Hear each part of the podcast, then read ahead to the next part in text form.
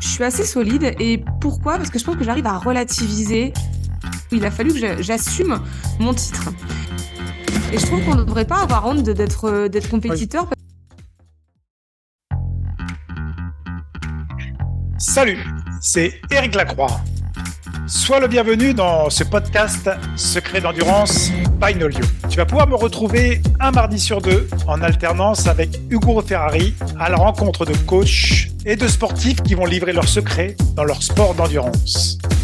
Nous sommes tous des individus uniques, fragiles et vulnérables, mais dans des situations extrêmes ou dans des sports d'endurance, on entend souvent parler de résilience, de force mentale, voire même de volonté ou de gestion émotionnelle.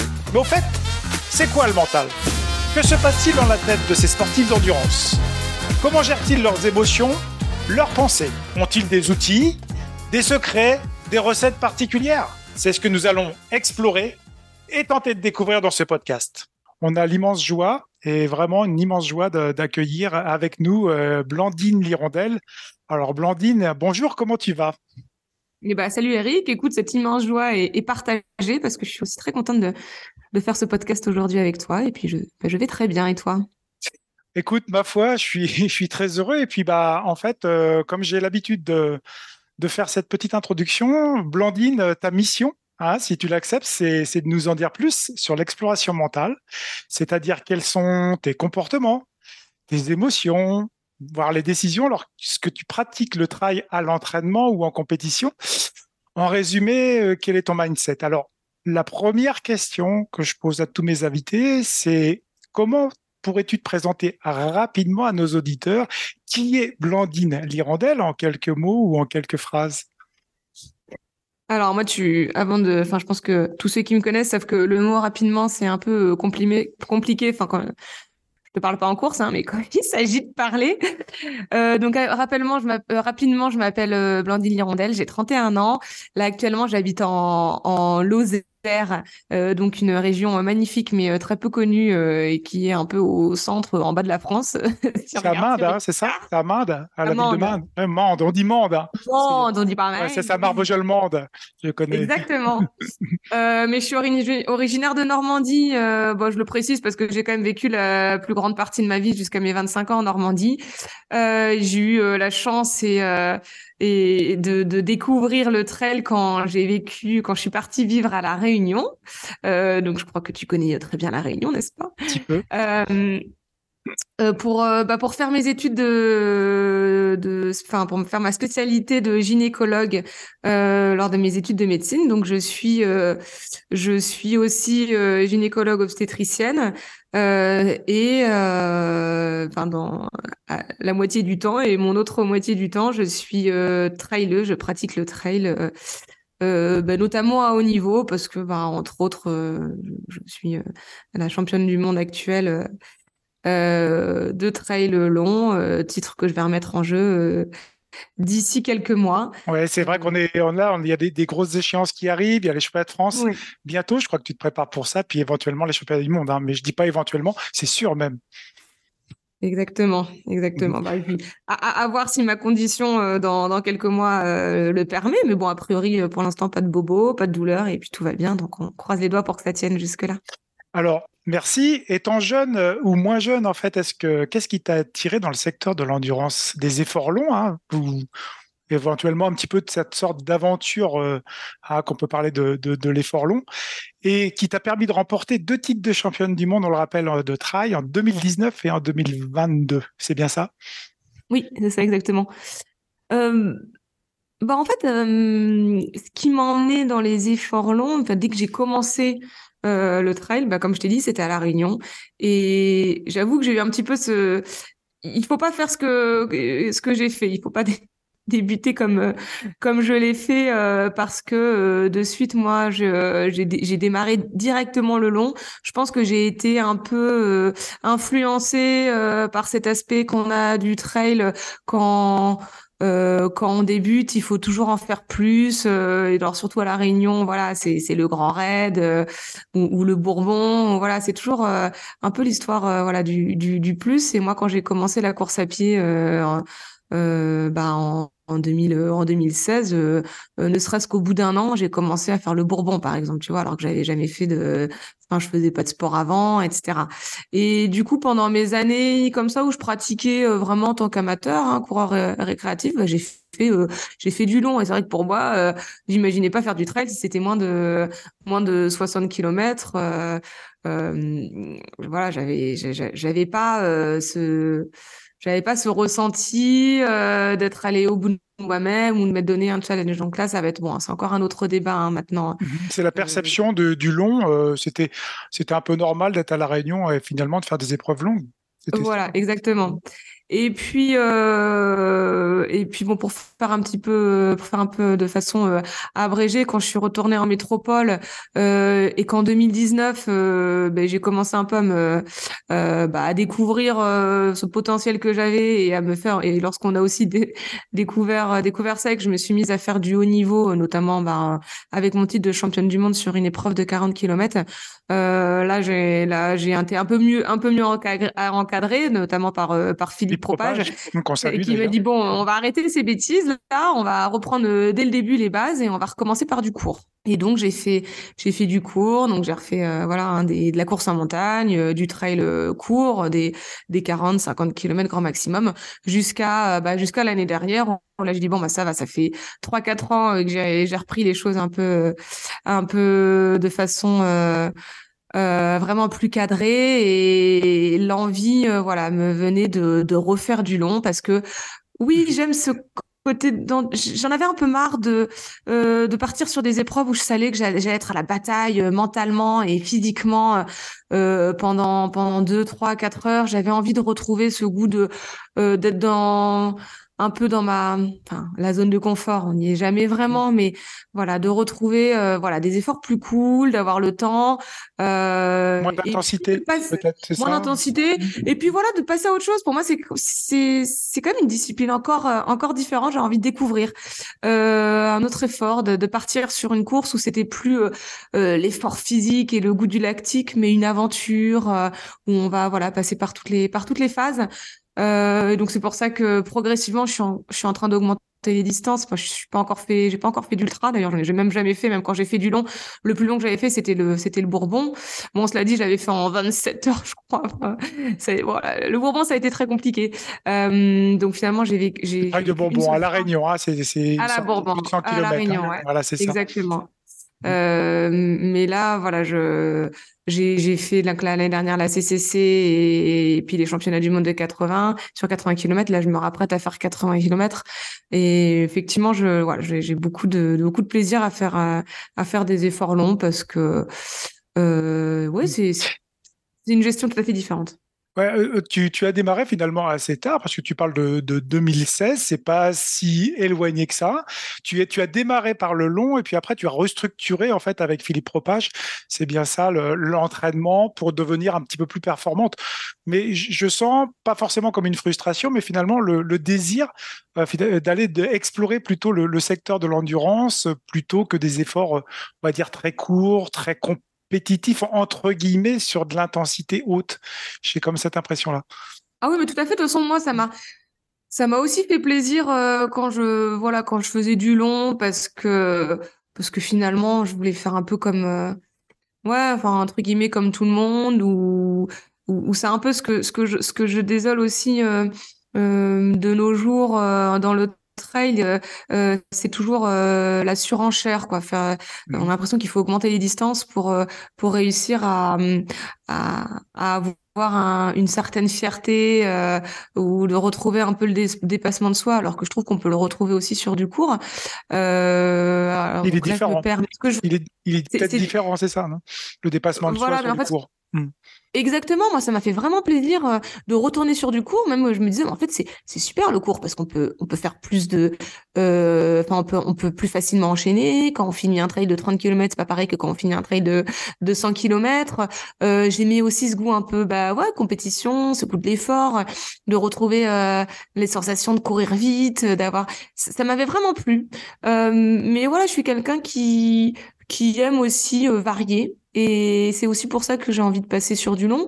Après, regarde, euh, je te dis ça, euh, là, qu'est-ce que je fais? Je fais des crosses hein, euh, à cette saison d'hiver. Donc, j'aime, voilà, j'aime bien changer. Moi, j'aime bien varier. Euh... Je veux pas tomber dans la lassitude, j'ai l'impression. Tu... Voilà, exactement. Peut-être qu'on y reviendra, peut-être par rapport aussi à, au, au, travail et puis au, quotidien, peut-être aussi, envie de sortir aussi, à d'aller explorer autre chose.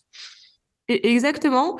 Et puis bon bah j'ai commencé comme tu l'as dit, hein, j'ai commencé un peu un peu tard et du coup bah même si ça fait entre guillemets euh, que quatre ans, euh, N'empêche que là maintenant, j'ai viens d'avoir 32 ans euh, tout fraîchement, euh, que bah derrière, euh, je sais que moi je vais pas faire, j'ai pas envie de faire ça, d'orienter toute ma vie autour de ça, qu'il y a un moment où j'aurai envie d'avoir une autre vie, une vie de famille, etc. Et que bah si un jour j'ai envie d'aller m'explorer sur de sur de l'ultra, je pense que c'est maintenant qu'il faut que voilà qu'il faut qu'il faut que j'essaie. Donc donc voilà, c'est pour ça que je me, mmh. je me teste à l'ultra. Super, merci. Euh, on va continuer, on va aller un petit peu plus en profondeur si, si tu veux bien. C'est que en fait, on va justement dans, dans le secteur de, de, de l'ultra-distance et on va aussi dans, dans le secteur de, du mental. Et moi, la, la, question que je pose à tous mes invités, et on y reviendra, on, y, on aurait approfondir à ce sujet, mais pour, pour toi, c'est quoi le mental? Est-ce que tu pourrais, toi, le définir? Est-ce que tu as une certaine expérience dans ce domaine? Je sais que la question n'est pas tout le temps euh, facile à, à répondre. Non, parce qu'effectivement, euh, comme je te l'ai dit avant, j'avais déjà écouté des, euh, tes podcasts et quand, quand j'entendais cette question, je me dis mais c'est vachement vaste. et, et, et, et, euh, je suis bête parce que j'ai même pas pris le temps d'essayer de, de, de, trouver une réponse parce que voilà, c'est très vaste. Le mental, je pense que Enfin, j'ai essayé d'y réfléchir. En fait, j'ai essayé d'y réfléchir, mais j'ai pas trouvé de réponse.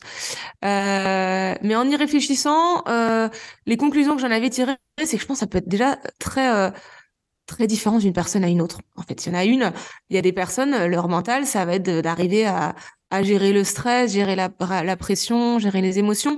Moi, j'ai pas trop l'impression d'être quelqu'un de stressé, etc. Donc ça, ça va pas être ça, euh, mais ça va être euh... c'est super vaste quand même. D'arriver un Hmm, comment oui, elle est, difficile la question. Ouais, elle est difficile. Mais, mais, mais laisse-toi le temps parce que tu sais, avoir le temps euh, dans, dans, son espace mental, le, cortex, il a besoin, le préfrontal, il a besoin de travailler, d'aller chercher un peu des idées derrière. On est comme un entonnoir, hein, tu vois. Mais en fait, je pense que ce qui fait ma force euh, mentale, parce que euh, moi, vraiment, je, je, je, je me demande, j'ai pas l'impression d'avoir des d'être hors norme euh, physiquement. Euh, par contre, je pense qu'il fait peut-être la différence, c'est que mentalement, je suis assez, euh, je suis assez solide. Et pourquoi? Parce que je pense que j'arrive à relativiser beaucoup, en fait. Et ça, je pense que c'est de par mon passé, de par mes études, de par mon métier, et aussi de par la vision que j'ai de la vie. Euh, et en fait, c'est voilà, je pense que le mental, des fois, c'est réussi à, à relativiser, à, à, à, se dire bon, ben, en fait, euh, voilà, en fait, si, si je suis là actuellement sur une course, euh, voilà, sur une course qui va être un petit peu où tu vas passé par des phases un petit peu difficiles, c'est de se dire bon, en fait, euh, personne n'est obligé d'être là. J'avais envie d'être là. C'est moi qui ai décidé. Euh, donc voilà, si tu, si, si, essaie de continuer à, de continuer à avoir du plaisir. Si tu ne trouves pas, trouve pourquoi tu fais ça, pourquoi tu veux, pourquoi tu veux continuer, pourquoi euh, voilà, pourquoi est-ce que tu avais décidé de, de, faire cette course? Euh, De se dire, bon, en fait, si jamais ça va pas du tout, et là, tu es vraiment dans une phase euh, où ça va pas du tout, en fait, euh, si tu abandonnes, euh, qu'est-ce qui va se passer derrière? Rien, la vie continue, demain, tu vas te remettre à, à, à, travailler. Et, et, moi, je, voilà, je pense que c'est sa façon de relativiser des fois sur les choses. Et en fait, finalement, de relativiser, ben, je vais toujours retrouver de, la force. Et je te dis, qu'est-ce que... En fait, j'ai l'impression qu'à chaque fois que je fais une course et qu'il y a un moment de passage à vide, je me dis, qu'est-ce que ça fait si j'abandonne? J'ai toujours j'ai toujours cette question de et là qu'est-ce que ça fait si j'abandonne? Donc j'ai j'ai toujours en tête l'histoire de l'abandon. Je me la pose.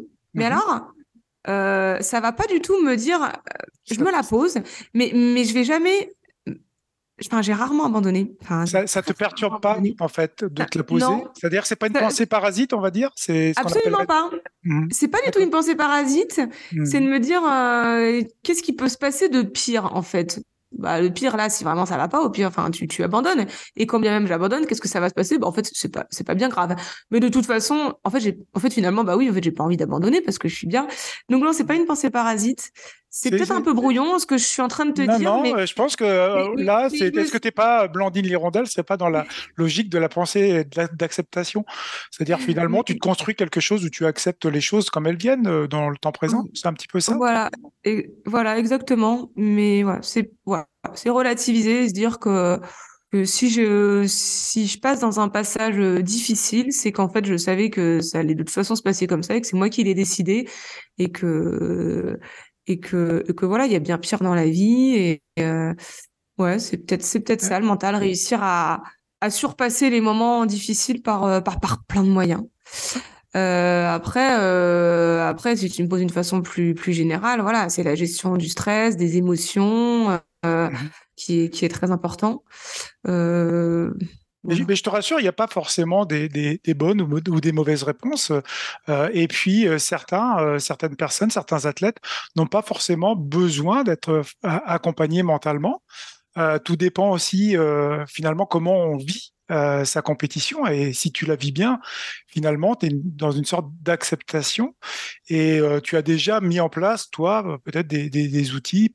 Souvent, ce sont les pensées hein, qui viennent, qui sont assez parasites et qui nous parasitent euh, finalement parce qu'on a un mode de pensée sur la fonction exécutive, hein, c'est-à-dire qu'on a l'émotionnel hein, d'abord qui va travailler beaucoup et après on a une fonction, une décision qu'on va prendre derrière. Donc euh, la, réponse est tout à fait adaptée euh, sur le fait de, de dire voilà, je, je me pose pas forcément la question finalement que ce soit une pensée parasite et de pas euh, se perturber plus que ça le cerveau. Alors moi je voulais aller un petit peu plus loin parce que finalement si on, part de ce côté mental, explorer ce côté mental qui est très très vaste parce que peu de personnes finalement, et c'est une bonne chose, vont dire c'est ça le mental. Euh, on parle d'outils, on parle de, de, tu, l'as évoqué, hein, de, de, de, certaines pensées, de certaines choses euh, qu'on va mettre finalement, qu'on va faire un, bricol, un bricolage personnel.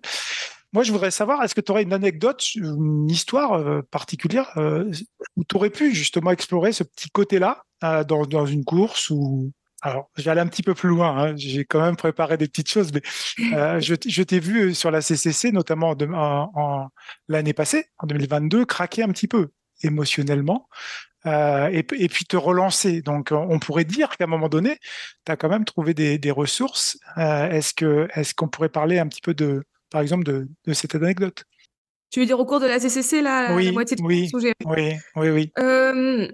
Alors, la moitié de course, euh, enfin, en fait, je, dit autre chose. Tu as voulu mhm. m'orienter vers la CCC. Ouais, je suis désolé, mais. autre chose.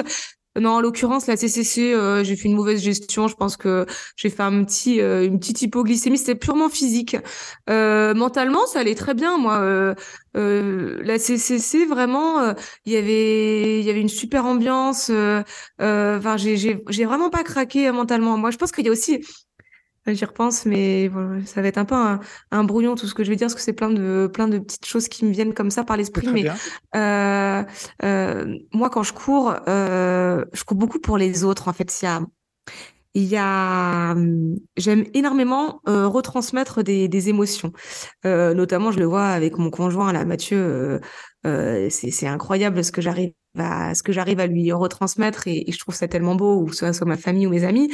Et euh, quand je fais une course euh, comme la CCC où il y a toujours du monde partout euh, et que je vois les gens et que tout le monde est, qui a mon, mon entourage, mon, mon staff, enfin mon, il y avait euh, toute la team Evadict qui était là et, et toujours présent. Et moi voilà, ça m'a vraiment donné, ça m'a vraiment poussé jusqu'au bout. J'ai pas vraiment eu de passage à, vie mental, à vide mentalement, c'était plutôt physique, mais finalement le mental était là. J'avais vraiment envie d'aller au bout et de me battre, donc donc ça n'a pas été très compliqué euh, mentalement sur la CCC. Par contre, pour la petite anecdote, euh, ce que je voulais, euh, ce que je voulais dire, je pense que c'était, on va revenir à, mes tout débuts en 2019, euh, euh, parce qu'en fait en 2019, j'ai, je suis, devenue athlète de haut niveau.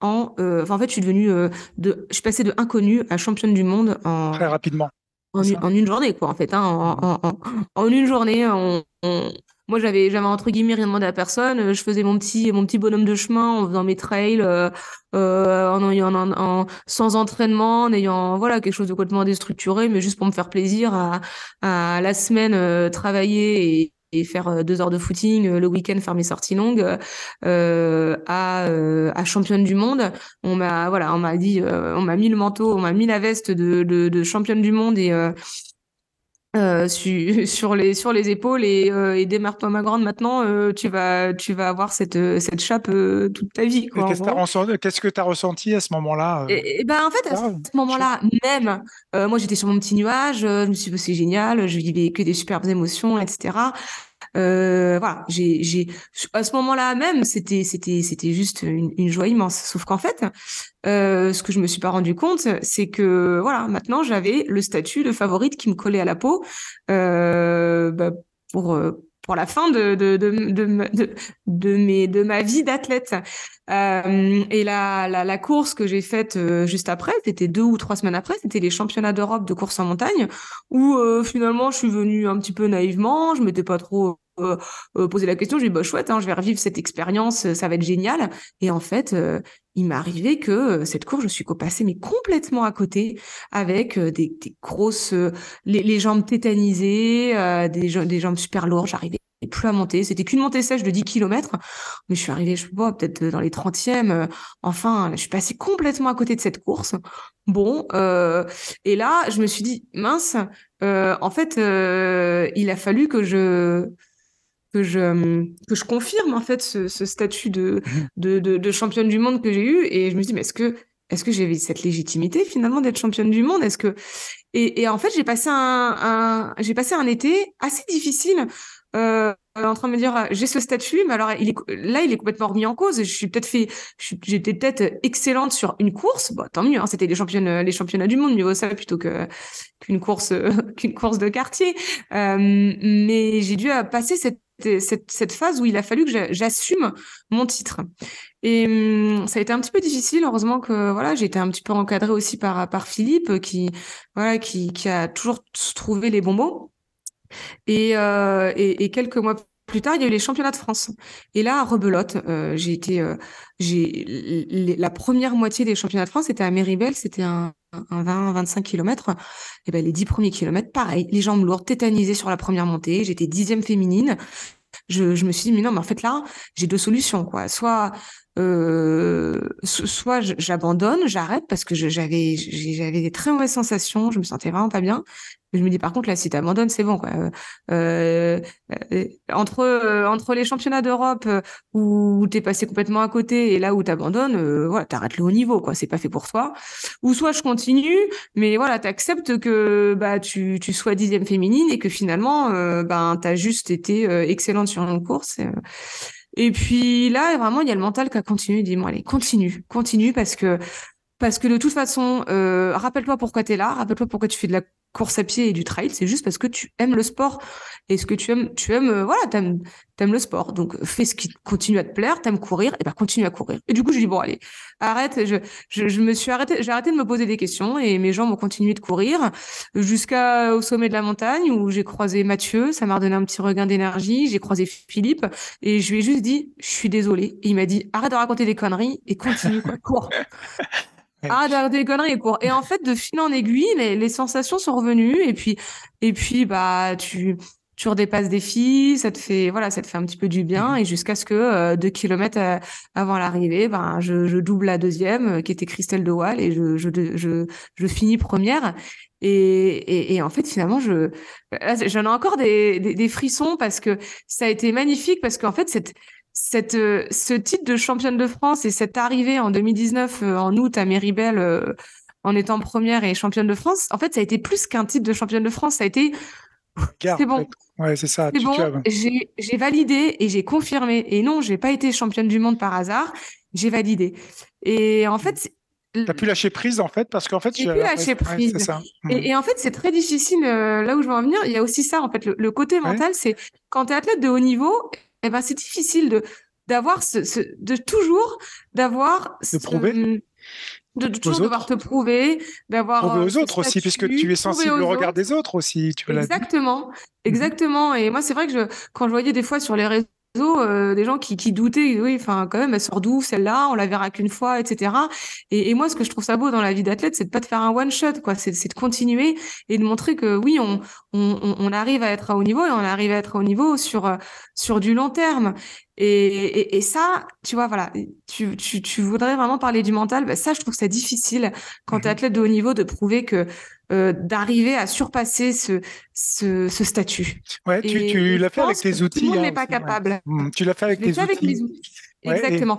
Et, le fait d'avoir une vie, voilà, un peu équilibrée mmh. aussi avec mon mon métier, me permet aussi de me dire bon, euh, euh, de, de, de, voilà, de relativiser et de se dire euh, c'est un outil à relativiser. Hein. C'est très important. Parce que ce que tu évoques là, en fait, c'est typique hein, qu'on retrouve aussi dans les accompagnements mentaux euh, de, de, même de grands chefs d'entreprise. C'est ce qu'on appelle le phénomène de l'imposture, ce qui n'est pas un syndrome. Le phénomène de l'imposture, c'est qu'à un moment donné, il faut toujours reprouver euh, la, la, la, capacité à laquelle on est excellent et reprouver l'excellence. C'est très difficile parce qu'il faut être très performant. Donc, tu as eu tes outils à toi, mais c'est vraiment ça et ça, c'est vrai que le phénomène de l'imposteur, alors moi, c'est mmh. drôle que tu dis c'est pas le syndrome parce qu'on dit tout le temps, moi j'ai l'impression d'avoir tout le temps ce syndrome de l'imposteur. C'est ça, phénomène en fait. Phénomène, mmh. Parce que je suis tout le temps en train de, de me demander, voilà, Bon, maintenant j'ai un peu affirmé. Bon, c'est bon, je, mmh j'ai affirmé ce, ce statut et, et, et, maintenant les, les, les cours, je les, j'arrive beaucoup plus à les, à les appréhender parce que je me mets euh, euh, ne met pas la pression de oh, j'ai ce statut donc il faut que que je le prouve ce statut. Parce que je, bon je considère qu'avec le palmarès que j'ai actuellement voilà j'ai droit de passer à côté d'une course quand voilà quand on est double championne du monde. Donc oui mais il faut l'accepter. Euh, il faut l'accepter. Par contre, des fois, je me demande, euh, je, me pose toujours la question euh, de, de, comment j'ai réussi à aller à ce niveau avec mon passé. J'ai pas de passé de sportive. Comme moi, quand je lis tous les tous les livres de physiologie ou ou, ou, ou scientifiques, etc. Dans tout, en toute logique, avec le passé que j'ai eu de, de grosses fêtards, d'être quelqu'un qui prenait pas trop soin et qui faisait pas de sport, j'avais pas trop de logique à, à avoir un, à avoir des, des, des capacités physiologiques comme je les ai actuellement. Mais tu, tu es bien accompagné aussi. Tu es bien accompagné aussi. C'est ça aussi. Il faut, faut... Tu, tu, parlais tout à l'heure du, du, du, regard, euh, enfin du regard des autres. Il, il, est essentiel aussi dans dans la, la mise en perspective d'une bonne performance, parce que le regard des autres peut aussi euh, entre guillemets être délétère pour une performance. C'est-à-dire que si on pense en permanence euh, finalement le roi soleil qu'on doit euh, être exceptionnel vis-à-vis -vis des, des, yeux des autres, et tu l'as dit tout à l'heure et on l'a même évoqué en introduction, tu vas aller chercher de plus en plus là à aller explorer finalement et grosso modo rejouer, t'amuser à aller contempler le paysage. Et on, dit, hein, les outils qui sont essentiels, c'est le regard des autres est peut-être très dangereux finalement au bout du compte.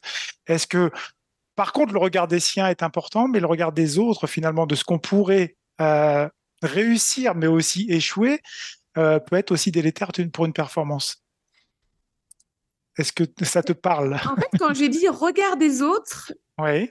c'est pas tellement le regard des autres. Moi, moi c'est vraiment les émotions que j'arrive à faire transmettre aux autres.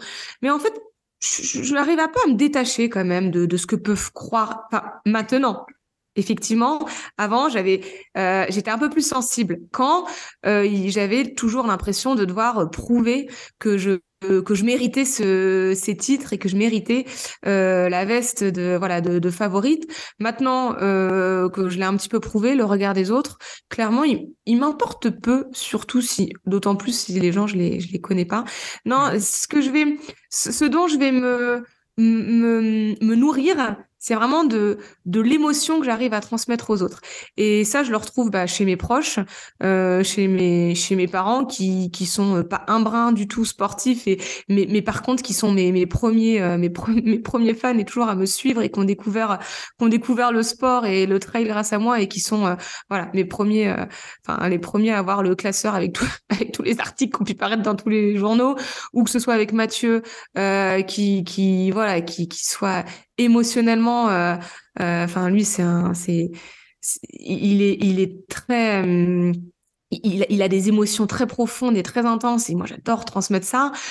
Euh, ou avec ce que je ressens maintenant que je suis avec euh, que je suis avec Evadict, c'est c'est incroyable euh, ce que voilà ce que j'arrive aussi à enfin les émotions qu'on arrive à, avec les filles, hein, c'est un team de, de, de, filles, avec de femmes, les hein.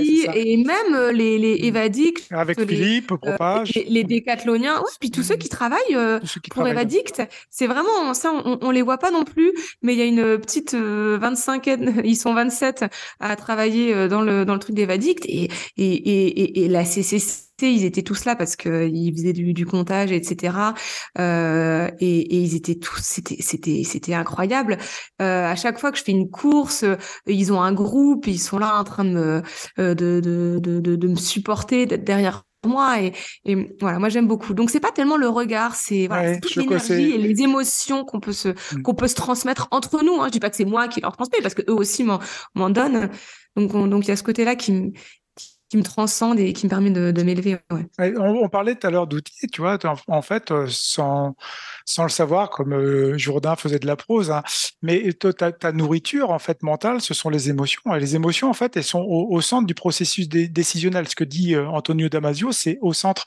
Et en même temps, ce que dit aussi un autre chercheur, hein, c'est durant l'exercice, la régulation émotionnelle permet la régulation physiologique. Donc, on, on s'imagine pas, mais en fait, tu es, quand même très en avance en fait sur les recherches actuelles euh, qui sont reliées finalement à l'émotion, à la décision, parce que tu vas te nourrir finalement cette émotion, elle va nourrir ta prise de décision, et tu vas te concentrer en fait beaucoup sur ton effort, ce qui va permettre aussi d'apporter beaucoup d'énergie. Alors que d'autres L'émotion, la charge émotionnelle, hein, c'est vraiment des recherches actuelles. Elle va, elle va s'évaporer. On ne sait pas trop où on la met. Toi, tu sais, c'est tes proches en fait. C'est les proches qui sont au bord du terrain, c'est les personnes dans l'entraînement qui vont te nourrir, et ce qui va te permettre euh, certainement aussi d'aller plus loin et plus loin dans la performance. C'est un petit peu ça euh, qu'on pourrait dire, le, le côté Et émotionnel. oui, exact. Exactement. Et puis même, j'ai envie juste de rebondir parce que je te parle de mes proches, de mes proches. Mais rien que là, par exemple, euh, si je veux te parler de, de faits très récents, là, je suis en train de, de, de, je, je fais une saison de cross, donc un effort intense où on est euh, dans le lactique euh, pendant une trentaine de minutes où on pourrait l'impression d'avoir d'avoir l'impression d'être focus sur son effort. Et finalement, je me suis rendu compte que j'ai retrouvé euh, aussi des des petites des petites choses que je fais en trail que je vais je fais faire aussi en cross alors là pour le coup l'ambiance elle est dingue en cross hein. surtout que là moi j'en ai fait j'en ai fait en Bretagne et et en Normandie et c'est vraiment un des endroits où où c'est très enfin c'est comme le trail à la Réunion hein, très populaire. Très voilà, les crosses ouais. en Bretagne. Et il y a, il y a du monde, mais partout sur les sentiers qui crient. Et, et, hum, et moi, j'aime beaucoup lever la tête et regarder des gens et capter leur attention, même si ça peut être des gens que je que je connais pas. Euh, en plus, la plupart, ils m- ils- eux, me connaissaient. Donc, euh, c'était beaucoup de allez Blandine. Et là, je lève la tête, je regarde les gens. Ça peut pas, ça peut être juste une fraction de seconde, mais un regard comme ça croisé, ça me donne, de- je sais pas ce qui se passe en moi, mais ça me donne de l'énergie. Même des gens que je connais pas, qui qui me supportent et qui me disent, euh, qui m'encouragent et qui me disent allez Blandine, là je lève la tête et et, et je croise leur regard et, et je et je me nourris de leur de leur énergie. Et c'est voilà, il n'y a pas forcément que les proches en fait, hein, même des gens inconnus. euh, Mhm. Je trouve ça beau parce que la nature humaine doit y avoir des énergies entre humains. Certainement. qui- voilà. Qui, Mais en tout cas, toi, c'est ta nourriture. C'est ta nourriture mentale.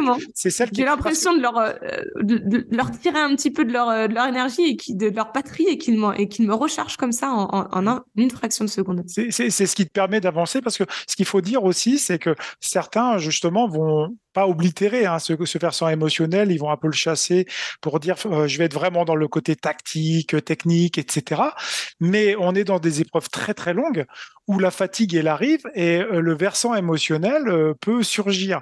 Donc euh, effectivement, euh, c'est aussi important de comprendre nos émotions et les accepter parce que les émotions c'est le cerveau limbique, hein, c'est euh, tu es, enfin, tu es médecin, hein, médecin gynécologue, tu connais un petit peu ce fonctionnement hein, du cerveau euh, limbique et puis après des, décisions du cortex préfrontal, mais euh, il faut laisser aussi, peut-être, est-ce que on oublie parfois que dans la course à pied, de se laisser un petit peu aller à, nos instincts, à nos émotions, c'est un petit peu dommage aussi parfois, qu'on soit trop rivé sur le chrono ou, ou trop rivé sur des choses très très techniques et tactiques.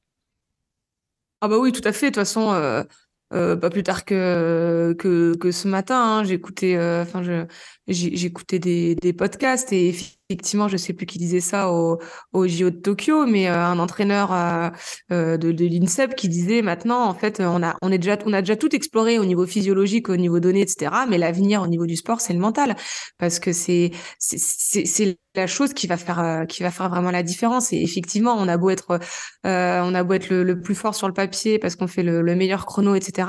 Si derrière il n'y a pas cet aspect, on se laisse voilà, il n'y a pas cet aspect de, de, mental, ça va, ça va être, ça va être difficile. Hein. Ce qui fait la différence entre, euh, voilà, entre un, entre un champion et un athlète, euh, euh, enfin, un vrai, un vrai champion et un, et un athlète qui aura toutes les, les compétences physiques et physiologiques, je pense que c'est, c'est, ouais, c'est cet aspect, cet, cet aspect mental, ouais.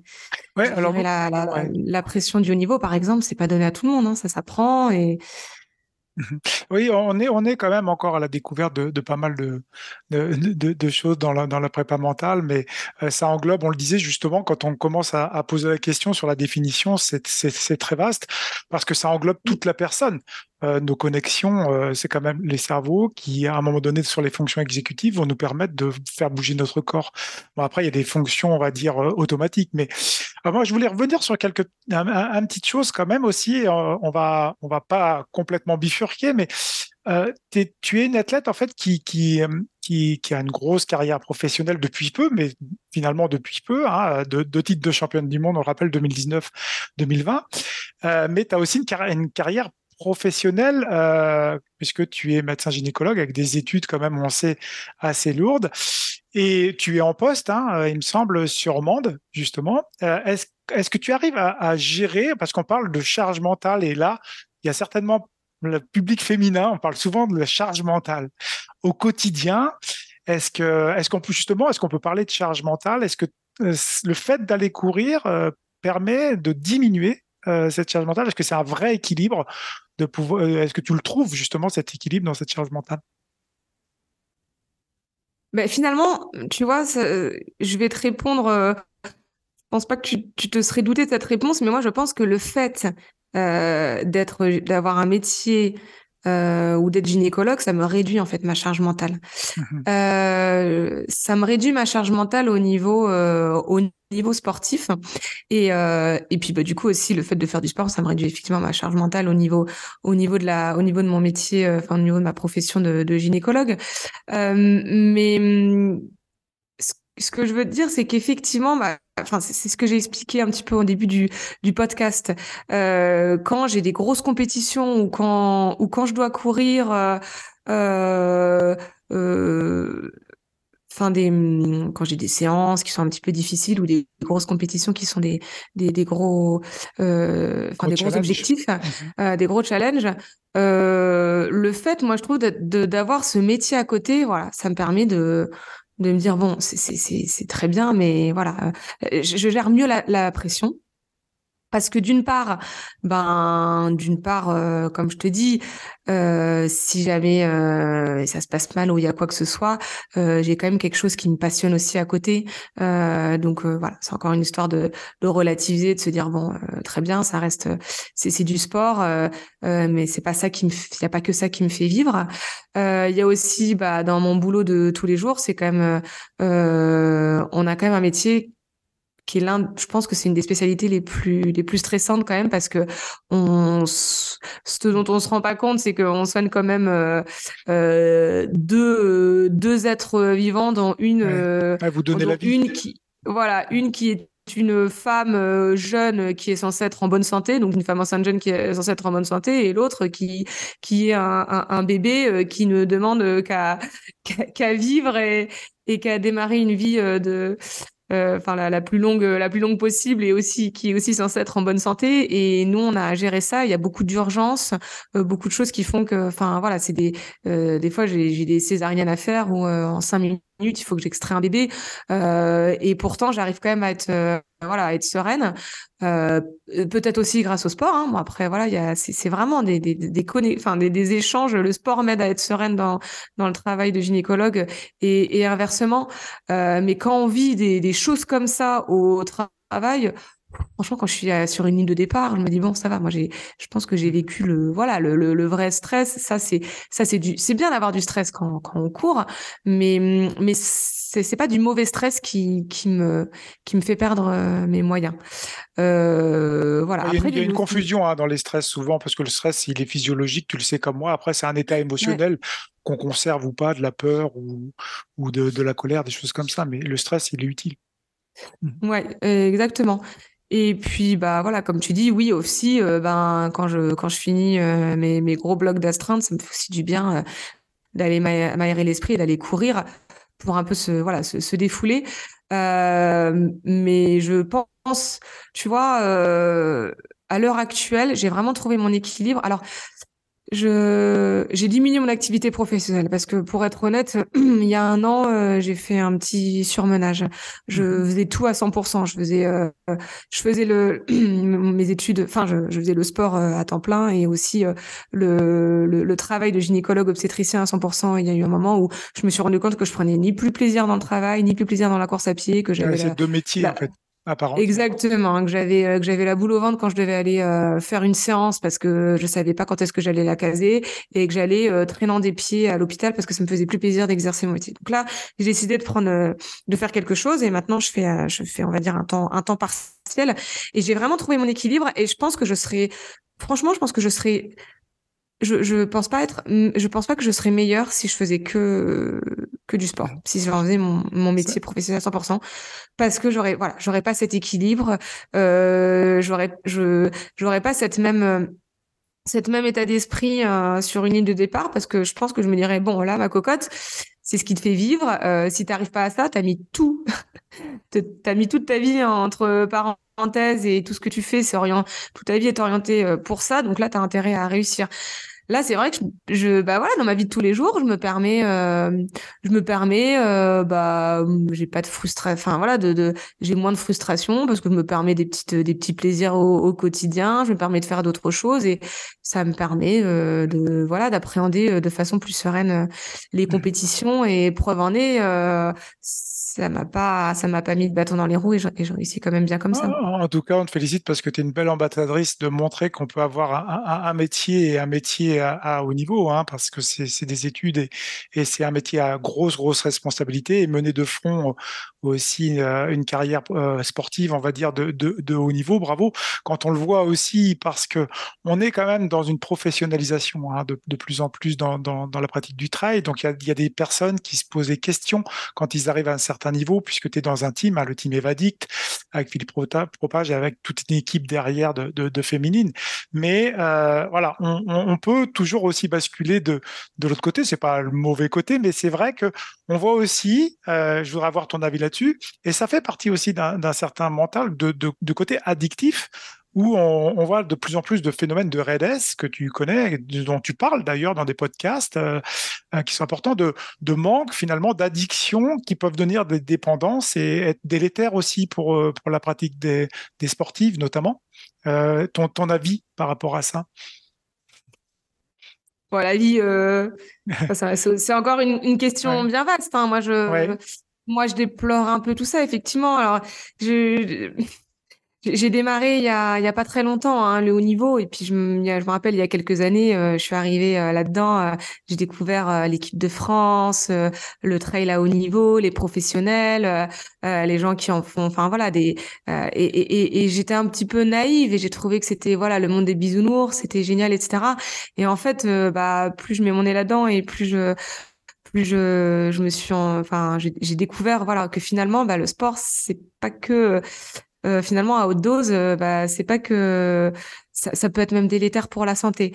Et, hum, et c'est vrai que je suis passée d'une pratique ou du, euh, euh, de la, du, sport euh, qui me paraissait être que du sport santé à, voilà finalement les, les, les, les, mauvais côtés du sport à ce niveau-là et facilement et plus qu'on ne peut le croire, effectivement, on peut tomber dans ce dans ce schéma d'addiction au sport. Et en fait, finalement, ça devient euh, très facilement euh, bah, un cercle vicieux. On veut en faire toujours plus. on donc ça, ça devient bah, une drogue, hein, comme n'importe quelle, quelle dépendance. On sécrète des opoïdes d'ailleurs, et pas mal de Exactement. Et, puis après, bah, il y a tout ce qui est côté, euh, tout ce qui est côté alimentaire. Euh, on, on, on, a du mal à, à, équilibrer parce que bah, on, en fait beaucoup trop. Donc même si on, même si on a l'impression de d'avoir une alimentation équilibrée et assez bas et, et, et en quantité entre guillemets normale, mais en fait c'est pas la même normale pour nous. Donc après, ça devient, on devient un déficit énergétique. Après, il y a ce problème effectivement de, euh, bah, de, de perte de motivation et de et de blessures. Et, et, et, et c'est très fréquent finalement, plus qu'on peut le croire dans le haut niveau. Donc, euh, bah, ta question est un peu vaste. Quel est mon avis? Bah, mon, avis, c'est que c'est pas bien. Mais euh, mon avis, c'est qu'il faudrait. il faut avoir une question ouverte parce que ça permet d'avoir justement. Il faudrait que ce soit bah, plus, euh, plus contrôlé et surtout qu'on on démystifie ça, qu'on ne banalise pas en fait. Le problème c'est que c'est ça devient un peu banalisé. Après, euh, si tu veux que que je te donne un peu mon côté aussi gynéco, c'est que moi j'en suis euh, beaucoup, on, on, on, en vient beaucoup, on vient beaucoup vers moi parce qu'en fait le REDS chez la femme, bah le premier signe clinique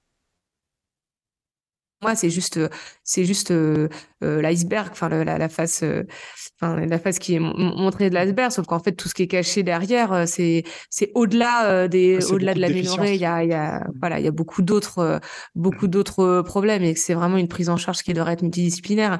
Euh, mais mon avis c'est que dans dans le sport j'ai failli dire dans le sport de haut niveau mais en fait ça concerne tous les athlètes hein, beaucoup même même les amateurs et les récréatifs hein.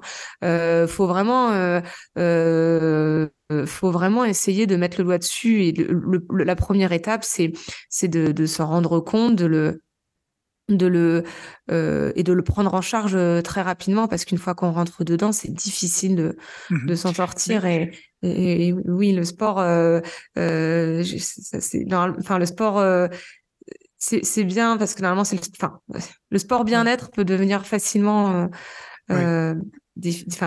euh, oui, oui c'est là où la question était très ouverte, mais en fait, euh, j'ai comme l'impression aussi, c'est pour ça euh, l'interview, on est très heureux de t'avoir parce que on a comme l'impression qu'il y a du sens aussi dans ta pratique. C'est-à-dire du sens, c'est finalement mettre des challenges, des finalités, mais ordonner aussi sa vie, euh, euh, la, contrôler à un moment donné aussi un peu sa vie, parce que si on l'ordonne pas et on la contrôle pas un minimum, c'est-à-dire que si on n'a pas forcément un travail ou quelque chose qui nous permet à ce que quand on est arrêté, je vais revenir à ce, tu as été opéré quand même en avril 2022 d'une endofibrose de l'artère iliaque externe, assez hein, rare d'ailleurs dans le trail, c'est souvent en cycliste, hein. je crois que Pauline Ferrand-Prévot avait été opérée. Bah, en fait, tu, as été quand même dans l'acceptation euh, de pouvoir te faire opérer, tu l'as même choisi. Donc ça veut dire que tu es passé aussi par cette phase-là, qui a pu aussi, euh, là on est vraiment dans le côté mental, c'est-à-dire tu t'es quand même projeté euh, dans l'attente de pouvoir recourir derrière, mais sans être finalement hyper pressé, hyper addict. tu, vois, enfin, c'est ça aussi, enfin le message peut-être aussi à faire passer. Bah effectivement, parce que c'est vrai que je, bah, je côtoie beaucoup d'athlètes hein, euh, à haut niveau ou récréatifs, comme je te dis, euh, qui effectivement ont un peu ces problèmes de, de, de vigorexie et d'addiction au sport. Et alors, euh, dès qu'ils sont blessés, c'est c'est très compliqué. Euh, ils ont l'impression de voilà de, de plus se reconnaître, de plus exister. Euh, et puis je pense qu'il y a probablement aussi euh, voilà ce, ce manque ce, ce, gros manque et, et leur vie euh, entre guillemets s'effondre. Et et, et, et c'est vrai que je moi j'ai la chance hein, de je pense que j'ai vraiment la chance de pas avoir ça parce qu'effectivement, quand j'ai dû me faire opérer, donc encore une fois, c'est moi qui l'ai qui l'ai qui l'ai décidé parce que je pouvais plus supporter de souffrir comme ça quand je quand je courais. Euh, il a fallu vraiment que pendant six semaines, euh, un mois et demi, je ne fasse plus aucune activité activité sportive. Et là, pour le coup, c'était pas une question, euh, c'était pas une question fonctionnelle ou quand comme quand je sais pas, on se fait une entorse de cheville, si on recourt, on peut se refaire une entorse de cheville. Là, c'était vraiment vital. et pourtant, moi, j'ai j'ai vraiment profité. C'est un mois et demi et ça m'a fait vraiment du bien. J'ai jamais ressenti ce besoin de, de courir. J'ai j'ai fait plein d'autres choses. En fait, je me suis pas du tout. En plus, bah pendant les deux premières semaines, j'étais arrêtée euh, même au niveau euh, au niveau professionnel, donc je travaillais pas non plus. Donc j'avais vraiment deux semaines où je faisais plus de sport et plus de et plus de travail. Mais en fait, finalement, je me suis mise à à me renseigner sur plein de choses. J'ai bouquiné, euh, j'ai fait plein de ouais. J'ai et, et là pour le coup, je me suis un peu intéressée à la méditation, à la sophrologie, au yoga. j'ai pris beaucoup de temps avec ma chienne. Euh, euh, j'ai hum, bon, ça, ça, ça passait aussi dans un moment où on a déménagé avec mon conjoint, donc euh, j'avais aussi la maison à m'occuper. Mais j'ai, moi, ça m'a, ça m'a fait du bien en fait pendant un mois et demi de, de, couper en fait de pas avoir cette pression du planning de d'entraînement ou, ou du travail. Et, et vraiment je l'ai vraiment pris avec beaucoup de recul. Ça m'a fait beaucoup de bien. Et, hum, et, effectivement a posteriori, je me, je, je, me rends compte que je suis quand même assez euh, équilibrée à ce niveau-là et que j'arrive à vraiment à accepter à, à, pas courir, à pas, voilà, à pas, à pas avoir ce besoin. Et j'en suis contente de pas tomber, euh, tomber mmh là-dedans, ouais.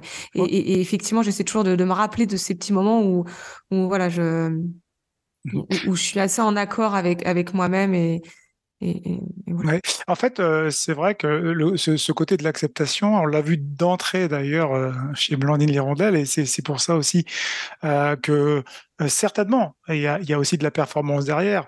il y a beaucoup de choses, c'est de dire aux gens qu'on est tous fragiles et vulnérables à un moment donné, qu'à un moment donné, on pourrait presque prendre même la, la phrase de Socrate, hein, la chute n'est pas un échec, hein, c'est l'échec, c'est de rester là où on est tombé. Euh, et au bout du compte, euh, c'est ça, on, avance toujours et finalement, euh, c'est pas forcément un échec, c'est aussi d'aller expérimenter autre chose, explorer d'autres secteurs peut-être et, se dire, on a toujours cette vision de l'athlète de haut niveau ou de la performance parce que la société pousse à, à vouloir être toujours performant, permanence, et on n'a plus le droit à avoir de la nuance en fait. Est-ce que, est-ce que la nuance c'est aussi quelque chose qui permet d'accepter quelque part dans le sport? Tu nuances aussi peut-être parfois dans, dans, ta pratique? le côté de l'entraînement, voilà, c'est tu, tu, tu, tu vas t'entraîner, tu vas te préparer très fort, mais bon, après, on, on, peut accepter à un moment donné d'être moins bien dans des phases et.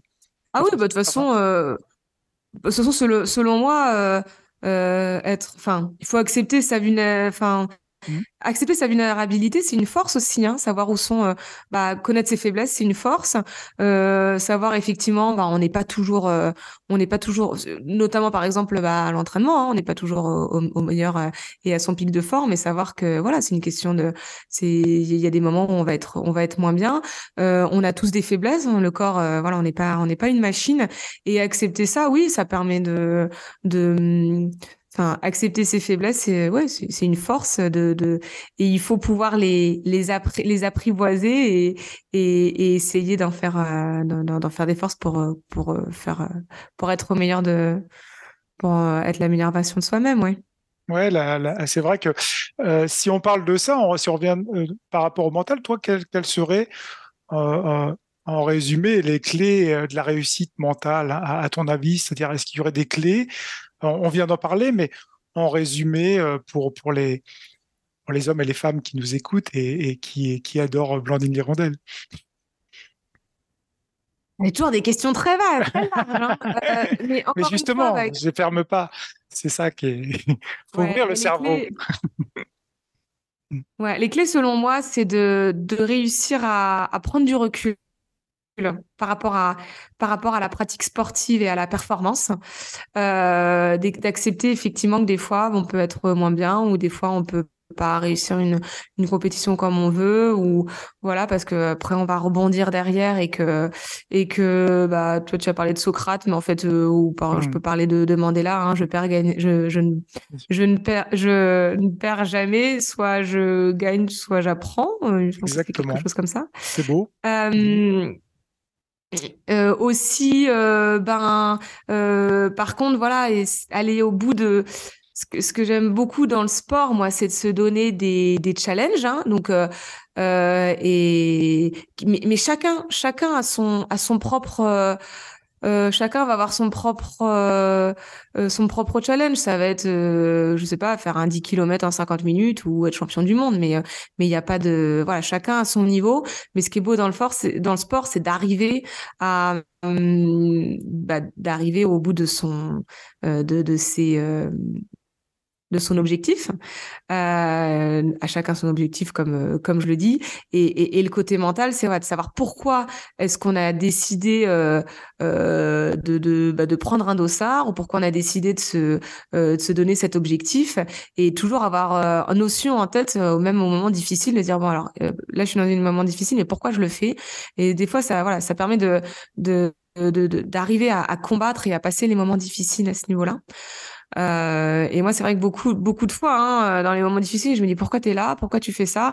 Et en fait, de, de suite, ça me permet, voilà, de, de, de, de me rendre compte que oui, si je suis là, c'est que c'est pour telle raison et que telle raison, j'ai, voilà, envie d'aller au bout et, et, et, voilà. effectivement, je te dis ça, ça me fait rire parce que toi, tu es le premier à dire euh, dans, dans les podcasts que j'écoute de toi, la première chose à faire, c'est pourquoi tu cours? Et en fait, la première fois que je t'ai écouté, je me suis dit, eh ouais, tiens, bonne question. Pourquoi je cours? Mais je veux pas avoir la réponse.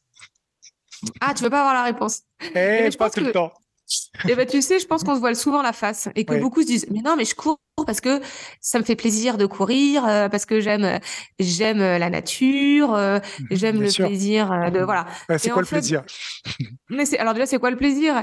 Et, et j'ai envie de répondre à ces personnes. Alors, pourquoi prendre un dossard? Pourquoi s'aligner une compétition? Pourquoi ce, c'est quand même, c'est quand même dur, la compétition, c'est quand même dur de s'aligner. Pourquoi se, se tuer à devoir faire des kilomètres pour aller payer un dossard, aller sur une sur une départ. Si c'est juste pour aller regarder des paysages, autant euh, autant euh, ben autant faire euh, quelque chose en off. Et moi, je me suis rendu compte, alors que je pensais détester la compétition, ben non, en fait, je me suis rendu compte que je pense que je je cours et que je et que je me mets des objectifs parce qu'en fait, j'aime la compétition. Mais encore une fois, qu'est-ce que mais ça te nourrit, quelque part. Mhm. Et, et, et, après, voilà, qu'est-ce que j'aime moi la compétition? Ben, en fait, c'est pas mhm. c'est pas gagner pour écraser l'autre, hein, pour battre l'autre, pour battre l'autre. Mais non, c'est pas non plus pour pour battre l'autre. Non, c'est ça. Moi, ce que j'aime, ce que j'aime de la compétition, en fait, c'est, que je me rends compte, c'est que j'arrive à, à m'élever plus que quand je fais une séance, mais j'arrive à, m'élever et à donner le meilleur de, de, moi-même grâce aux autres finalement. Et là, par exemple, je le vois bien en cross. Euh, quand, quand je regarde mes allures que je fais sur un cross, j'arrive même pas à tenir ça sur euh, sur euh, quand je fais un fractionné sur 5 minutes alors que j'arrive à tenir sur 30 minutes parce que c'est c'est euh, c'est c'est vraiment l'esprit bah, enfin c'est ce qui m'anime et, et, et ouais le, le, enfin arriver à à donner le meilleur de soi-même parce que devant il y a quelqu'un à, plusieurs on va réussir à à, ouais, à, aller au-delà de, de, de, ce qu'on pouvait penser aller grâce aux autres quoi grâce, tu, tu veux dire tu veux dire par là que le dépassement de soi il passe par les autres? Exactement. C'est, c'est, c'est... Tu le, oui, oui, non, mais non, non, non, non, c'est, c'est, mais c'est arriver à se dépasser grâce aux autres. Ouais. C'est très et, intéressant. Et la, compétition, c'est, c'est beau grâce à ça. Et le problème, c'est qu'en France, ou alors, mhm. euh, enfin, je, trouve d'autant plus en France, euh, on a une mauvaise image de la compétition. Comme je te dis, on a l'impression que de, de, de, de d'aimer la, être, euh, être compétiteur, c'est, bah, c'est, c'est, quand je disais écraser l'autre, c'est c'est un peu une image déformée, mais, mais on, on a une mauvaise image de la compétition. Ouais, Alors, je trouve qu'on devrait pas. Aussi. Voilà, et je trouve qu'on ne devrait pas avoir honte d'être d'être compétiteur parce que pour moi c'est c'est s'élever grâce aux autres et pas euh, je veux être compétiteur parce que je veux gagner. Et d'ailleurs, je trouve que moi il y a plein de, belles courses où j'ai où j'ai trouvé que j'avais fait des des magnifiques courses alors que j'ai pas forcément gagné, mais parce que le parce que j'ai aimé euh, euh, la gestion de ma course, comment j'ai vécu cette course. Et même si je suis pas première, ben je suis très satisfaite parce que j'ai il y a eu des moments où sur cette course j'ai eu j'ai eu des bas et j'ai réussi à, à, à, surpasser à surpasser ça par mes, mes mes, petits outils mentaux euh, d'ailleurs ou mhm. parce que j'ai eu une belle gestion ou parce que euh, ou parce que c'était un moment de ma vie où je sentais que j'étais pas bien et que grâce à ça ça m'a permis de reprendre confiance en moi voilà, c'est pas forcément euh, faire de la compétition aussi. On, Quand je prends un dossard, c'est pas pour être première, mais c'est pour. mais, mais, mais est-ce que voilà, j'avais j'avais une petite phrase, euh, effectivement, l'aspect médiatique, il est important parce que dans le travail, quand même, on, garde encore quelques valeurs, mais on le voit beaucoup. Hein, et d'ailleurs, j'ai une petite phrase là-dessus, c'est une petite anecdote. Mais quand on voit beaucoup de glands à la télé, faut-il changer de chaîne euh, Chaîne, euh, hein, on peut l'interpréter, vous voyez. c'est une, vraie question, mais c'est vrai que parfois on est focus sur des, des, finalement des visions de la performance qui sont complètement faussées. On a les mythes, par exemple, sur l'acide lactique, ça donne des crampes. On, on a des choses sur la compétition, il faut absolument battre le record parce qu'on est sur un meeting. Et on a oublié que finalement les besoins qu'on a et le besoin de se nourrir sont besoins d'appartenance, le besoin de reconnaissance et, le besoin d'être aimé tout simplement.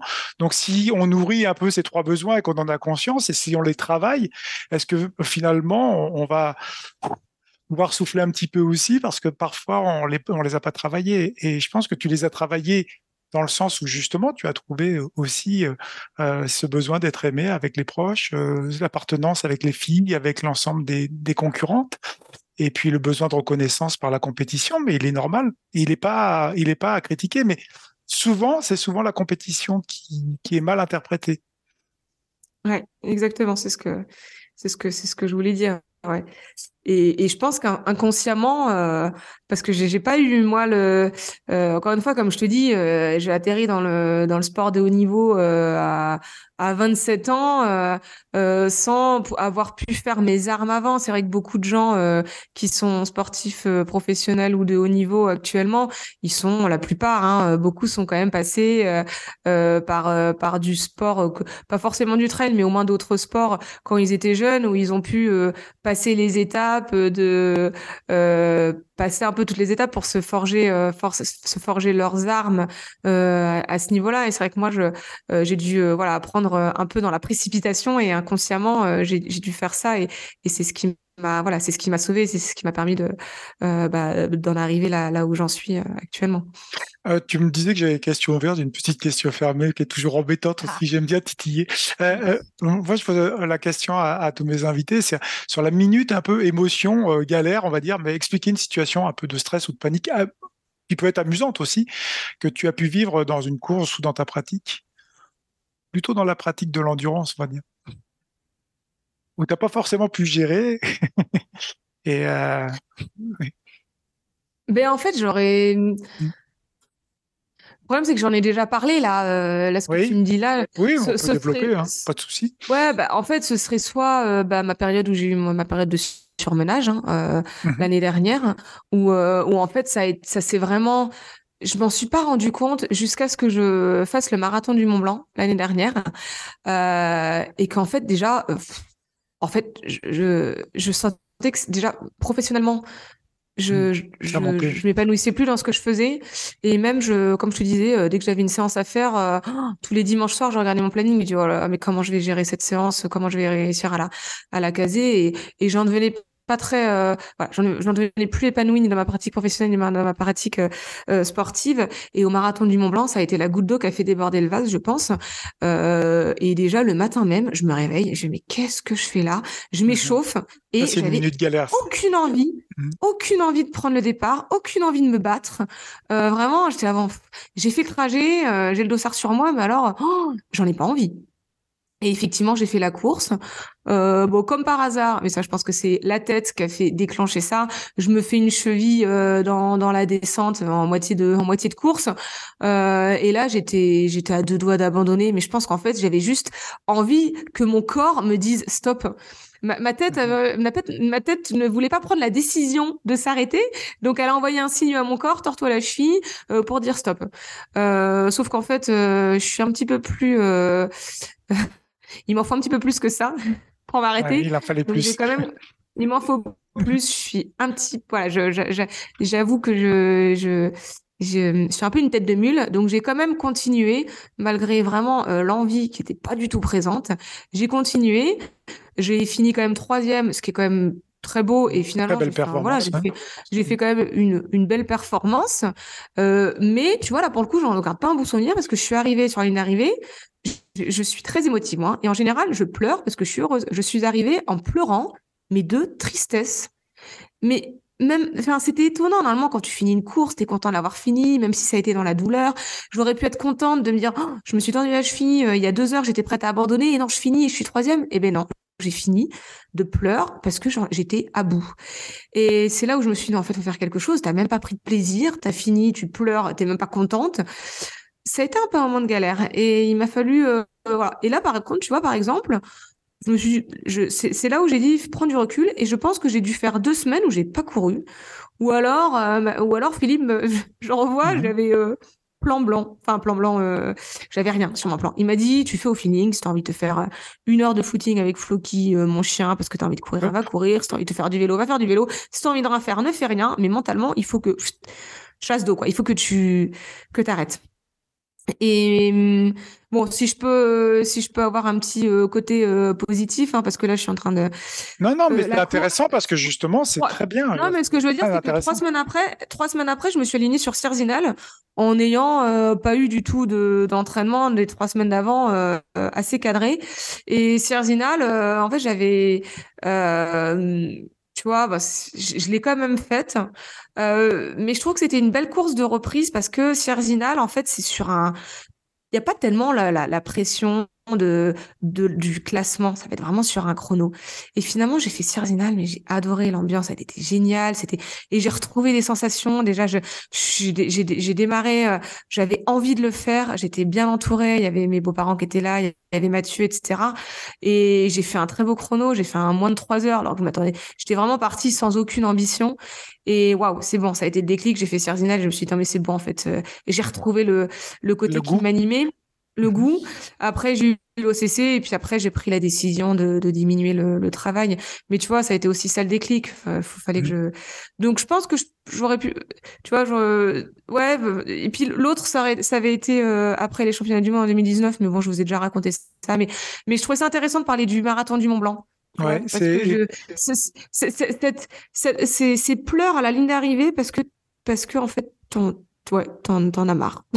Oui, mais c'est, non, c'est, super intéressant parce que ce qu'on peut retenir aussi pour nos auditeurs, puisqu'on donne toujours des petits, des petits outils ou, des petites formules, c'est-à-dire qu'à un moment donné, euh, voilà, on prend, on vient prendre ce qu'on a envie de prendre, mais c'est que toi, tu arrives à comprendre tes émotions finalement. Et c'est ce qui est intéressant, c'est ce qui t'a permis aussi de répondre, parce que si, si on ne les comprend pas derrière, et finalement aussi ton entraîneur, Philippe Propage, l'a compris, c'est-à-dire il a dit, euh, il a bien compris qu'il y avait une sorte de, burn-out mental à un moment donné. Bah, page blanche, c'est-à-dire qu'on va pas rentrer dans quelque chose de contraignant. Il va permettre de rebooster un peu des choses décisionnelles, parce que les émotions, elles ont besoin d'être libérées. Et, finalement, tu as, pu les libérer pour retrouver le goût, l'envie, parce que c'est fondamental. Hein. Ce qu'on appelle la lassitude, euh, elle est fortement liée euh, au mental dans les épreuves qu'on fait, parce qu'on a des parfois des grosses fatigues qu'on ne maîtrise pas dans l'entraînement.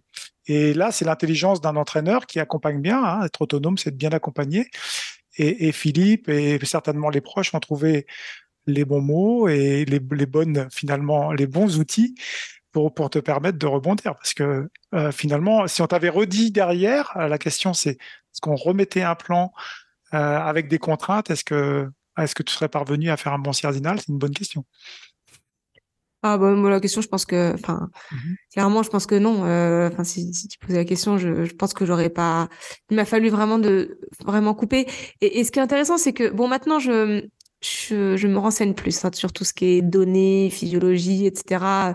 Euh, je suis un peu plus aguerrie sur. Je me connais mieux aussi, donc j'arrive un peu à mieux gérer la euh, la fatigue. Euh, je vois quand je suis à des, des semaines où j'ai un peu plus de charge physique, je le ressens et je sais que derrière il va falloir que je coupe. Mais, mais c'est vrai qu'il y a, enfin, je te dis l'année dernière, mais c'était il y a, il y a deux ans. Enfin, voilà, il y a, déjà deux ans, j'avais, hum, j'avais pas du tout notion de ça. Je, je faisais beaucoup moins attention à tous ces petits détails. Et, et, et tu vois, là, là où je veux en revenir, c'est qu'en fait, si on s'était euh, purement arrêté au côté euh, performance euh, physique et résultat, bah, finalement, troisième derrière Maud Matisse et, et Anaïs Sabrier au marathon du hein. Mont Blanc, c'était voilà, c'était quand même une belle perte finalement. Physiquement, j'avais pas de données qui me montraient que j'étais j'étais que, que je que j'étais dans le déclin, mais c'était vraiment vraiment mentalement. Et, et, et, même, je me rappelle a posteriori, je me suis rendu compte aussi qu'il y a des, il y a des fois où, où je revenais de mes astreintes, euh, j'avais euh, des crampes abdos, des douleurs, euh, mon corps euh, me m'envoyait des signaux, j'étais j'étais pas bien alors que je suis quand même quelqu'un qui dans la vie de tous les jours euh, n'est enfin j'ai quand même la chance de jamais être malade. Je trouve que j'ai quand même une une santé, santé vraiment d'enfer. Et là j'avais des signes moi un peu atypiques mais je me oh, j'avais j'avais pas vraiment mis le, le, doigt dessus et a posteriori maintenant que que je me connais bien et que je fais attention à tout ça ouais je me dis mais clairement ça, ça, ça coulait de source en fait que j'étais en alors j'aime pas le mot burn-out parce qu'un burn-out pour moi c'est c'est mmh. voilà c'est comme le red syndrome c'est c'est vraiment quelque chose où il ne faut pas deux ou trois semaines pour t'en remettre. Hein. Je pense que par contre j'étais voilà j'étais j'allais euh, droit dedans si j'avais pas coupé parce que moi en, trois semaines j'ai pu reprendre les commandes donc c'était pas un burn-out profond mais un surmenage ouais. Et a mmh posteriori je me rends compte que j'avais plein de petits signes comme ça et j'espère que ça va me euh, me servir de leçon et, et, et oui et, et, je pense que ça me sert de leçon parce que maintenant je fais beaucoup plus attention à tous ces petits détails ouais. Ah ouais, euh, on parlait justement de, charge mentale, c'est fortement lié au burn-out. Hein. Charge mentale, c'est d'amener énormément d'informations qu'on n'arrive plus à contrôler. Et quand on sait que le, contrôle, c'est un élément de, départ de, du stress, en fait, hein. le, manque de contrôle, l'incertitude, la nouveauté, euh, le travail sur l'ego. Mais, euh, mais après, on peut aussi avoir d'autres phénomènes dans, la pratique du, du travail de l'ultra-distance, c'est notamment le bore-out ou le burn-out qu'on appelle, c'est-à-dire aussi une apathie, hein. c'est-à-dire plus du tout avoir envie euh, ce qui est différent, c'est-à-dire c'est pas forcément euh, beaucoup beaucoup d'informations, c'est une grande grande fatigue de l'organisme euh, finalement qui va jouer sur le, cerveau et plus cette envie. Donc ce qu'il faut dire à nos auditeurs, c'est ça, c'est de trouver le bon compromis dans dans, dans, dans son emploi du temps et de, de, mettre des petites choses et parfois de savoir parfois renoncer à certaines choses ou, ou de se challenger aussi. c'est ce ce que tu évoques aussi quelque part. Bah oui, effectivement. Bah, c'est vrai que pour les auditeurs, faut trouver. Mmh. encore une fois, c'est une question euh, enfin de d'équilibre, hein, euh, la loi la loi Hormez. Ouais, c'est la loi Hormez, euh, exact. mais c'est-à-dire qu'effectivement, il faut pas que ça devienne une, une contrainte, une charge mentale, la, la pratique d'une activité physique. mais d'un autre côté, on est tous bien d'accord qu'il y a des fois où on n'a pas envie d'aller s'entraîner en fait parce que la, la journée a été dure parce que parce que voilà on a eu plein de choses dans la vie de tous les jours qu'on fait que euh, qu'on n'a pas envie et en fait finalement on, on, va, on va faire la séance et puis en fait on se rend compte que, que c'est la meilleure des, des, décisions qu'on a pris de la journée parce que ça nous a fait le, le plus grand bien donc il faut c'est si difficile il faut s'écouter mais pas trop non plus parce que des fois il faut aussi un peu se euh, un peu se sortir euh, les doigts les doigts du nez pour être poli pour être poli c'est ça euh, c'est, mais c'est ça qui est beau aussi dans, dans la mmh. pratique du sport, c'est de réussir à trouver son, son équilibre. Ouais. Mmh bah, en tout cas, euh, oui, ça fait une heure et quart. On va, on va pas tarder euh, à, à, clore cet épisode. Est-ce que tu avais d'autres choses à ajouter par rapport à notre discussion? Est-ce qu'il y avait des choses, des points particuliers que tu voulais évoquer? Tu as, tu as la, le champ libre. Oui, oui, en fait, parce que quand tu m'as quand tu m'as sollicité, hein, contacté pour me faire un, un podcast sur euh, sur euh, sur on va dire plutôt la le mental et la préparation mentale, euh, là tout de suite je me suis dit, oh je suis pas la bonne personne à contacter parce que moi clairement j'ai pas l'impression euh, que ça prenne une grosse place dans ma dans ma pratique. Donc je me suis posé beaucoup de questions parce qu'effectivement on entend préparation mentale tout de suite c'est euh, mmh on, on, va tout de suite penser à aller chez le préparateur mental et puis aller faire une séance d'hypnose hypnothérapie ou de thérapie euh, cognitive comportementale ou de la PNL ou de la enfin de la non, de la euh, programmation ouais, la programmation neurolinguistique qui n'est pas encore prouvée scientifiquement en plus hein. voilà. et hum, et puis bon je me suis dit bon je vais, je vais quand même pouvoir raconter des petites anecdotes hein, ce sera toujours euh, ça à, à papoter. Et euh, et et, et euh, et euh, de façon, euh, enfin par par hasard, euh, quelques jours plus tard, on me demande de participer à une étude sur la préparation mentale. Donc je dis bon, bah, encore une fois, je me suis dit, je vais l'ouvrir cette étude parce que comme tu sais, hein, une étude, faut pas toujours que ça aille dans le sens de l'étude, hein, parce qu'il faut toujours avoir des, contre-exemples. Donc j'ouvre ce, ce, cette chose et en me disant, ça va être facile, le, questionnaire, ça va me prendre cinq secondes. vous faites de la préparation mentale, non, allez, au revoir. Et puis je vais faire partie de, des cas qui font pas de préparation c'est une étude randomisée, c'est ça. Hein Exactement. Et mm. en fait, finalement, non, dans cette étude, ils m'ont posé plein de questions. Est-ce que vous faites euh, euh, bah, de la, des, techniques et, d'autres techniques? Et en fait, je me suis rendu compte que moi, dans ma vie de tous les jours, finalement, je fais toujours la... Si c'est ça ce qu'on appelle la prépa mentale, parce que moi, je suis quelqu'un qui va beaucoup euh, prendre soin de son corps et s'écouter. Et donc, en fait, finalement, le yoga, je fais beaucoup d'exercices de respiration. Moi, j'adore euh, me mettre sur mon lit et puis euh, faire des exercices de respiration pour activer le nerf vague, pour activer plein de choses. je fais aussi beaucoup de ah, euh, effectivement, dès que je me dès que je me pose ou avant de m'endormir ou quand je vais faire un petit sieste et tout, bam, je vais faire de la euh, euh de l'imagerie mentale et je vais euh, m'imaginer en train de courir ou en train d'aller à fond dans les descentes parce que je sais que c'est ça ce qui est ce qui est mauvais, en train de de gagner une course mythique, même si je sais que j'ai peu de chances de la gagner, de me dire en fait ça ça a jamais tué personne, ça a jamais tué personne de rêver, donc moi je rêve de ça, voilà, je je m'imagine gagner gagner des cours, je m'imagine plein de choses en fait. Donc ça finalement c'est de la c'est une sorte de ouais de, préparation mentale parce que c'est pas une sorte hein. tu es en plein dedans. C'est-à-dire tu as tu as cité trois tu as cité trois trois techniques en fait euh, qui, qui sont tout à fait valables et les premières on va dire vraiment importantes. Et puis rien que de prendre euh, voilà de prendre soin aussi de voilà de de, de faire un peu de, de relaxation, euh, euh, faire des, des bains d'eau froide, de, tout ça finalement ça peut rentrer aussi dans, dans le mental. Donc voilà ce que je voulais rajouter c'est que faut pas faut pas coller l'étiquette de la préparation mentale à, à l'hypnothérapeute. C'est c'est le problème de, de la de la perception la perception et la représentation qu'on s'en fait. on a souvent on parlait tout à l'heure du phénomène de l'imposture, hein. il est un peu relié, c'est-à-dire, ce côté de blouse blanche, on croit que les préparateurs mentaux, en fait, sont des grands psychologues ou des psychanalystes, qui est faux, puisque c'est pas forcément le cas. Euh, et en fait, l'accompagnement mental, on l'a tout le temps. Et Juste pour te dire, donner une, petite étude qui a été faite, en fait, on donnait à, des, personnes euh, des papiers, euh, euh, voilà, et de donner un, degré d'importance suivant les papiers qu'ils avaient sous le nez. Et le troisième papier, il y avait à côté, dans l'entête, il y avait un petit cerveau et euh, c'est celui qui a été le mieux noté. C'est la preuve que finalement on accorde beaucoup d'importance à la, perception qu'on en a, c'est-à-dire il y a un petit cerveau sur le sur le papier, ben on va mieux le noter, on va plus le considérer que le premier papier alors que c'est pratiquement le même. Donc on voit bien que notre, notre perception de, de, la préparation mentale, elle est aussi fortement orientée avec une sorte de spécialité, etc. Alors que les outils, on en a tous les jours, on vient d'en discuter. Euh, l'émotion bah euh, vers les autres, ce que tu as dit, la respiration, tout ça, ce sont des outils qu'on a au quotidien.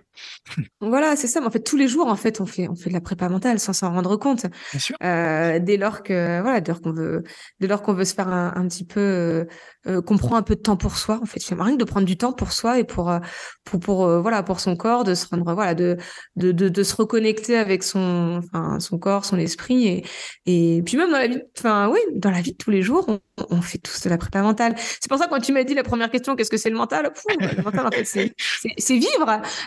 Oui. enfin, et tu aurais pu dire ça. Et tu aurais pu dire ça. Et il n'y a aucun problème avec ça. Ah tu bah, comprends ce que je veux dire? J'aurais répondre ça parce que. mais c'est bien. J'ai parlé pendant 15 minutes à bégayer. J'aurais pu dire bah, c'est vivre, voyons, Eric.